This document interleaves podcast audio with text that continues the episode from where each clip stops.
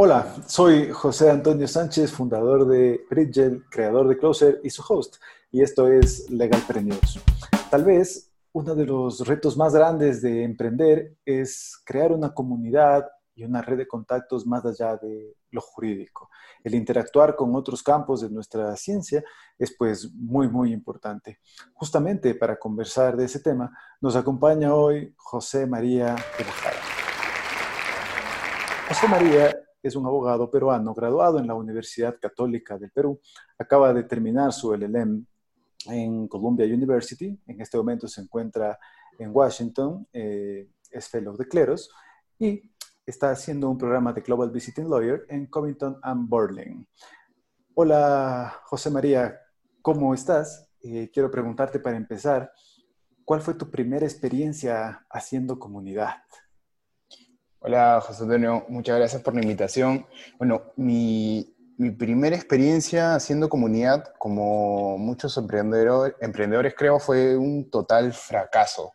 Eh, creo que es muy usual que eh, en las facultades de Derecho hayan estas, estas asociaciones de, de, estudiantes, ¿no? Entonces yo al inicio me metí a una, una asociación de estudiantes que se centraba básicamente en una revista y, digamos, para mí fue un total fracaso porque la, la, lección que saco de ahí es que no hay que tomarse las cosas tan en serio. ¿Qué, qué sucedía teníamos reuniones semanalmente y yo me ponía muy estricto y trataba de señalar siempre, oye, no se está haciendo, está siguiendo determinado camino, tal objetivo que nos habíamos trazado no se ha hecho, habíamos dicho que íbamos a enviar el comunicado el día martes y se envió el día miércoles, entonces generaba una desazón dentro de la asociación. Entonces ya desde muy chico, eh, o desde estudiante, con, ese, con esa experiencia me di cuenta que no había que tomarse todo tan en serio y que más bien había que preocuparse más en cómo formar una comunidad y cómo eh, llevarse bien con las personas, cómo inspirarlas. ¿Y cuál fue la primera comunidad que empezaste a crear a partir de, esa idea?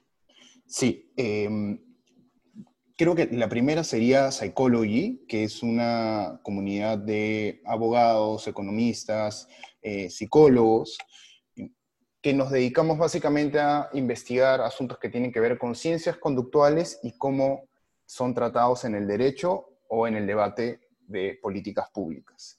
Eh, yo la creo en un momento en el que yo, eh, yo me dedico a arbitraje, enseñaba un curso que se llamaba Destrezas Legales, con el que en, ese momento era mi jefe, Huáscar Escurra, un gran amigo, y, y, con Huáscar siempre conversábamos y nos dábamos cuenta que en ese momento estábamos enseñando técnicas de litigación de una manera tal vez muy, muy general. Decíamos, si por ejemplo tú quieres llamar la atención de un árbitro, de un juez, entonces concéntrate en qué le gusta a los, a los árbitros o a ese juez en específico. Si le gusta, por ejemplo, el fútbol, puedes armar una alegoría, una, analogía en base al fútbol, o que la contraparte se metió un autogol y le está tratando de echar la culpa al árbitro y, luego me, ponía a pensar en conversaciones con Huáscar, eh, oye, pero de repente hay algo más general, algo de cómo funciona el cerebro en términos más generales que, con, que podemos aplicarlo a todos los jueces. Y es ahí que eh, en el momento en el que entro a descubrir cómo se aplica la psicología a los juicios, al arbitraje, básicamente la psicología de la persuasión. Y a partir de esa idea eh, comienzo a tratar de profundizar el entendimiento de psicología y derecho y formamos esta comunidad bastante bonita que es Psychology, que lo que tratamos de hacer es básicamente aterrizar la psicología en el derecho. ¿Quién fue el primer psicólogo arriesgado que se vino con el abogado a formar Psychology?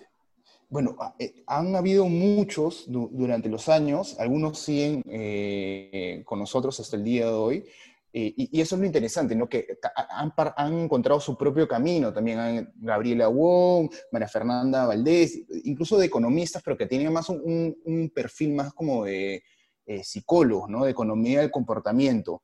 Y, Pero lo interesante es que todos teníamos el mismo chip, que todos nos gustaba la academia, pero estábamos tratando de hacer de la academia algo rentable también.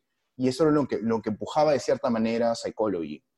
Mm, me encanta. Entonces también se unieron economistas finalmente. Esto se está transformando eh, en fans de las teorías de Danny Kahneman y Richard Thaler, digamos. Sí, totalmente. De hecho, comenzamos con, eso y luego pasamos a llevar un curso con Dan Ariely. Fue muy chévere eh, una vez, y, eso también, digamos, es una lección aprendida. Yo siempre le decía a los más chicos el, el, poder, del correo electrónico, de simplemente pedir a través de un, mail. Me enteré que iba a ir Dan Ariely a Lima, le envió un correo y terminamos tomando pisco sours con todos los chicos de Psychology y Dan Ariely eh, en, un restaurante, tomándonos fotos, le dimos un premio solamente por mandarle un correo. Y como esas historias tengo muchísimas, solamente por pedir a través de un correo. Claro, por lanzarse, por lanzarse a, empezar, ¿no es cierto? Porque a veces uno sí que se, sí que se frena en este, en este tipo de intentos diciendo tal vez no, no, no me va a contestar, tal persona sería imposible, yo aparte lejos, desde Latinoamérica, ¿qué me va a contestar? No me va a hacer caso y mandas el correo y resulta ser que, ¡bam!, pegaste. ¿Con quién más te pasó esto? Eh, por ejemplo, una vez tenía con, otro de mis jefes, un, eh, Alfredo Bullard, gran amigo, en un viaje a, Frankfurt. Entonces fuimos a presentar una investigación y yo estaba encantado con las teorías de Gerd Gigerenzer, este también psicólogo y estaba cerca Frankfurt, eh, Berlín, donde él trabaja en el Max Planck, y dije, ya, le envío un correo. Le envié y me dijo, sí, puedes venir acá y me haces una entrevista. Terminé yendo ahí, le hice una entrevista y la publicamos también. Entonces, nuevamente resalto, si uno quiere algo, hay que pedirlo. O sea, está unos clics away enviar un correo electrónico y lo peor que puede pasar es que te digan que no. Por supuesto. ¿Y dónde, dónde tiene la sede de Psychology? Esto en Lima en este momento. Sí, estamos en Lima eh, actualmente, efectivamente. Ok, ¿y la comunidad de psychologists de cuántas personas se compone en este momento? Ahora somos más de 30 personas aproximadamente.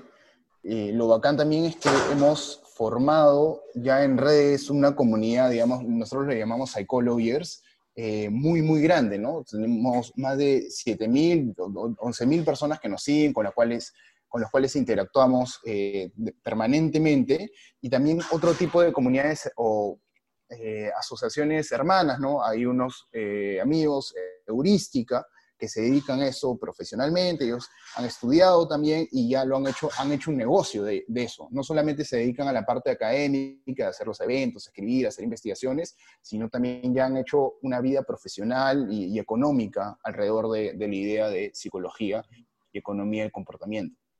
Eh, me parece que también estuviste o estás vinculado a Legal Hackers Lima en este momento.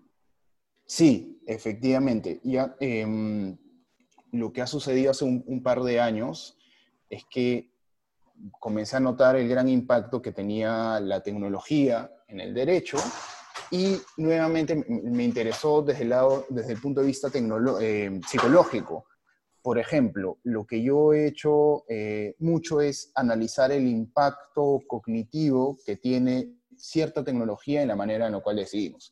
Acabo de escribir, por ejemplo, hace poco, cómo impacta el hecho de tener eh, ahora audiencias virtuales, computadora a computadora, como estamos hablando tú y yo, en comparación a tener audiencias cara a cara, ¿no?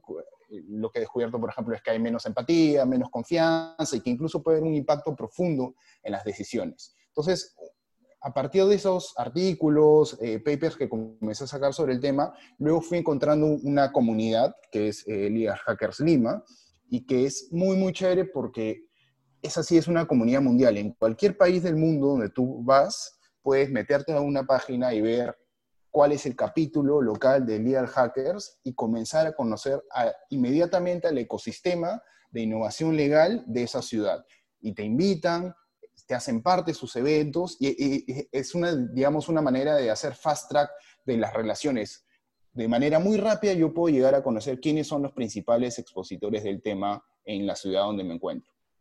¿Cómo, cómo hace una organización como Legal Hackers para acercar a gente que no es abogado? Legal Hackers es una organización absolutamente abierta para todas las personas de diferentes especialidades. De hecho, se acabó o acabamos de inaugurar el capítulo en Quito hace dos semanas también. Y claro, nos surge allí la pregunta de cómo invitar, con qué lenguaje, cómo llegas a la gente que no es abogada y que al ver tal vez el título de legal se espanta un poco y dice eso es para abogados, ¿no? E-, es gracioso porque, digamos, otras profesiones ven legal y se espantan y muchos abogados, sobre todo los tradicionales, ven hackers y dicen, oye, eso es algo malo, yo, está, está, bacán lo que están haciendo, pero les recomiendo cambiar un poco el, el título. Pero sí, efectivamente, como dice José Antonio, ese es un gran, rato, un gran reto que nosotros también estamos enfrentando ahora, cómo acercarnos a personas que piensan distinto. Eh, y lo que hemos tratado de hacer desde, de distintas maneras, de, de diferentes formas, primero es concientizar a la profesión legal de que no podemos seguir haciendo cosas pensadas por abogados para abogados. No podemos seguir escribiendo cosas en el código legal. Entonces, inculcar que es muy importante la multidisciplinariedad, la interdisciplinariedad. Y lo segundo, eh, digamos, en mi experiencia, creo que es muchísimo más fácil para conectar con otras profesiones, acercarnos a ellos, no esperar que ellos se acerquen a nosotros. Eh, yo he ido, a, por ejemplo, acá en, Lima, eh, lo que me gustaba hacer, hacer muchísimo, además tenía la, eh, la, facilidad de que estaba muy cerca de mi casa, hay una universidad LUTEC y ellos tienen un laboratorio de innovación donde de manera recurrente hacían eventos. Una vez fui a un evento ahí y conocí a Federico Ast, eh, el creador de Cleros, que comenzó a hablar de todo esto de blockchain aplicado a, a juicios, a resolver pero no lo conocí en un evento de derecho, lo conocí en un evento de innovación con, con ingenieros, que de hecho luego venía un, un taller de, de, smart contracts, o sea, nada que ver con, con el derecho. Pero eso te muestra que los temas que a nosotros nos interesan los están hablando en otras profesiones también, pero lo que tenemos que hacer es acercarnos a ellos, acercarnos a sus eventos y luego invitarlos también el acercarse, el acercarse a ellos, el acercarse a esos eventos es una manera de abrir la mente, ¿no? Tal vez una de las, una de las cosas que aconseja la teoría para poder innovar en el tema, en el tema legal es ser más abiertos de mente, ¿verdad? ¿Qué, qué les dirías tú a los abogados que nos escuchan, abogadas también, para aconsejarles eh, alguna técnica, alguna, algún truco para acostumbrar a, abrir la mente, precisamente. Sí, de hecho, eh, tienes toda la razón en lo que dices, los estudios psicológicos, a este señor Larry Richard, que hace estudios psicológicos con abogados hace muchísimos años, y muestra que los abogados son la profesión que tiene una de las mentalidades más rígidas en comparación con, con otros. Eh, y abrir la mente es un ejercicio del día a día. Lo que en el viaje que yo me encuentro ahorita, resalto a un ejercicio que me ha servido muchísimo, es buscar el feedback y buscar un ambiente de colaboración. Entonces, sobre eso te cuento una anécdota en, en particular. Eh, hace poco yo, he estrenado un blog con un amigo, Sebastián Soltado, que se llama Interfase, donde escribimos asuntos vinculados a innovación legal. Y ahí eh, hemos invitado hace una semana a tres personas eh, locales de Perú para que escriban y lo que hemos dentro del paquete de la invitación les hemos dicho, eh, nosotros te vamos a ayudar a perfilar el tema. Quedemos en un lugar, en una hora, bueno, por Zoom, y hablemos media hora sobre el tema. Y lo que ha pasado en todos los casos es que nos hemos quedado hablando una hora, una hora y media, encantados, y lo que comenzó con un tema, eh, en un caso, por ejemplo, sobre ética, terminó convirtiéndose, oye, no, ahora vamos a ha, salido esta idea de hablar de las historias de terror de practicantes, en fin, a través de esa colaboración, de ese feedback, salieron muchísimas, muchísimas ideas. Salíamos encantados de cada reunión. Yo creo que eso es lo que falta, comenzar a eh, sacarnos esta, este acartonamiento de la competencia y comenzar a colaborar más. ¿Crees tú que aquello tiene que provenir precisamente del sentimiento de humildad propio. Eh, tal vez los abogados dentro de nuestra clásica vanidad que nos encanta, a veces es difícil manejar también la, humildad y por tanto aprender a escuchar, que es cuando empiezas a recibir el feedback realmente y a, hacer algo eh, frente a ese feedback, ¿no? Totalmente. Eh, en una encuesta hace poco salió que los clientes del 1 al 100 puntuaban a los abogados en la habilidad de escucha en dos. De 100, imagínate. Entonces, definitivamente no escuchamos y además eh, es una profesión totalmente egocéntrica. Eh, como ejercicio adicional para, digamos, eh, cultivar la humildad, lo que a mí me ha servido muchísimo es todo este ejercicio del mentorship, ¿no? Encontrar a un, mentor empático que te eleve y te haga parte de sus proyectos. Reconocer que tienes muchísimo que aprender de otra persona, encontrar a alguien empático y comenzar a trabajar con esa persona y tratar de aprender de él o de ella. Tal vez tienes alguna página en especial donde sepas tú que hay una fuente de mentores donde puede un abogado especialmente ir a buscar, más aún un abogado que quiere emprender. Creo que sería muy importante que los nuevos emprendedores legales puedan tener una base de dónde encuentro yo un mentor, porque somos difíciles de mentorear y tiene que tener también una, un espíritu especial ese mentor, ¿no? Sí, efectivamente. Eh, hay programas de las distintas asociaciones de mentoría. Por ejemplo, en arbitraje, eh, en eh, Arbitration Women, que es un, programa para mujeres dentro del arbitraje, hay, hay, programas de mentoría. En el ITA también hay programas de mentoría. Y en LinkedIn uno también puede encontrar muchísimos mentores. Frank Ramos, por ejemplo, es un abogado que le encanta dar todo el día consejos a abogados jóvenes, de hecho tiene libros gratuitos eh, sobre el tema. Eh, Kat Moon es otra persona vinculada a innovación legal que también hace de eh, la mentoría parte importante de su vida. Entonces creo que hay muchísimas fuentes, es cuestión de, digamos, seguir a las personas adecuadas y eh, luego todo se va, cayendo por su propio peso escuchar tendencias, ¿no? ver lo que está pasando afuera, no solamente en Latinoamérica, ver qué sucede en Europa, ver qué sucede en Estados Unidos y un poco ver qué está ocurriendo en el mundo y poner también nuestro grano de arena desde, desde Latinoamérica con la, con la curiosidad y una proposición académica también, si se puede, desde acá, ¿no? Totalmente, y, en eso el Legal Hackers Quito creo que va a tener un rol fundamental y ojalá que podamos también colaborar desde Legal Hackers Lima y hacer algo a nivel latinoamericano. Seguro que sí, seguro que sí. quedamos apuntados, te anoto el compromiso aquí en vivo, que, vamos a hacer, que vamos a hacer algo juntos. Y a ver, antes de terminar, quisiera que les dejes un mensaje a la gente que está pensando en emprender en la industria legal.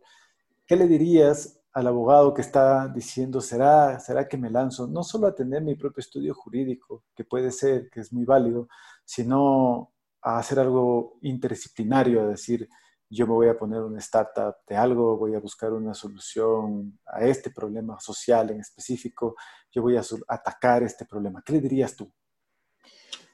Eh, lo que yo le diría es que no crean en los cuentos de terror, a, los, eh, a las historias de terror a los abogados clásicos, a los abogados tradicionales, les encanta contar estas historias de, terror, ¿no? De no, no puedes moverte de, firma, no puedes irte del estudio, no seas infiel, si no vas a salir totalmente del mercado. Porque claro, han sido criados eh, y se han desenvuelto bajo un ecosistema totalmente distinto.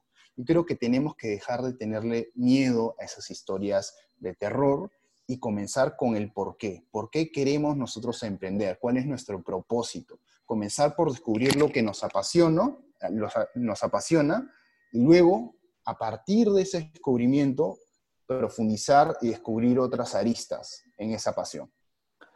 ¿Cómo, cómo identifican, y me voy, a, me voy a abusar con una pregunta más, pero ¿cómo crees tú que alguien puede, un abogado por supuesto, encontrar un problema específico, cómo, cómo mi por qué lo traslado a un cómo.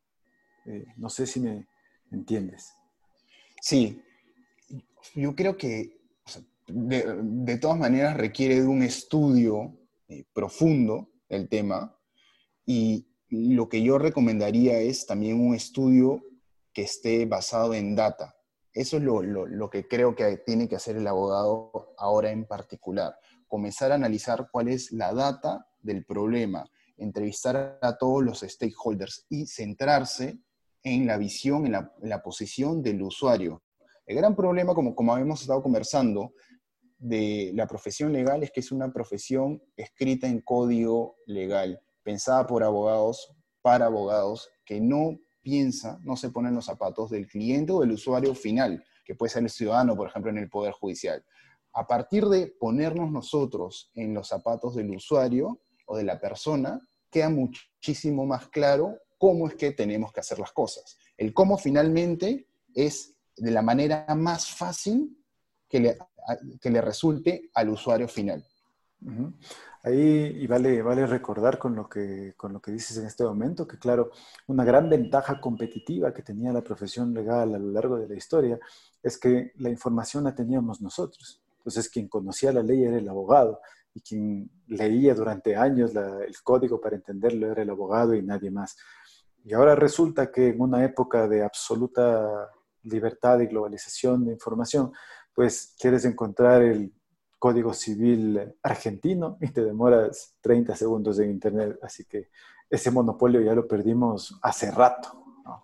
Sí, no, y, de hecho creo, o sea, ojalá que sigamos así. No, debería ser necesario un abogado a menos que sea un, un asunto realmente complejo. ¿Qué mejor sería que cualquier ciudadano pueda acudir al Poder Judicial o resolver los problemas a través de su, celular, a través de un aplicativo, sin la ayuda de un abogado, que sea un, código legal, pero escrito de tal forma que el ciudadano, la persona pueda entenderlo. Sí, con este, con este mensaje de José María me quisiera, me quisiera despedir, ¿no? El de, identificar problemas. Busquemos un problema y intentemos resolverlo. Y para resolver ese problema no hay otra manera que la de escuchar escuchar a nuestros padres, escuchar a otras profesiones, escuchar al usuario finalmente y hacer las cosas sencillas para ese usuario. La única manera de hacer eso es hacerlo, como dice José María, de forma humilde, de forma multidisciplinaria y de hacerlo todo, todo el tiempo. Con esto nos queremos despedir. Legal Premiurus les recordamos que es un podcast hecho para abogados y abogadas porque emprender es otra historia. Agradecemos la edición de José Luis Toledo, Pablo Arteaga de The Smart Lawyers y la música de Tamia Villavicencio. Gracias y nos vemos la próxima semana.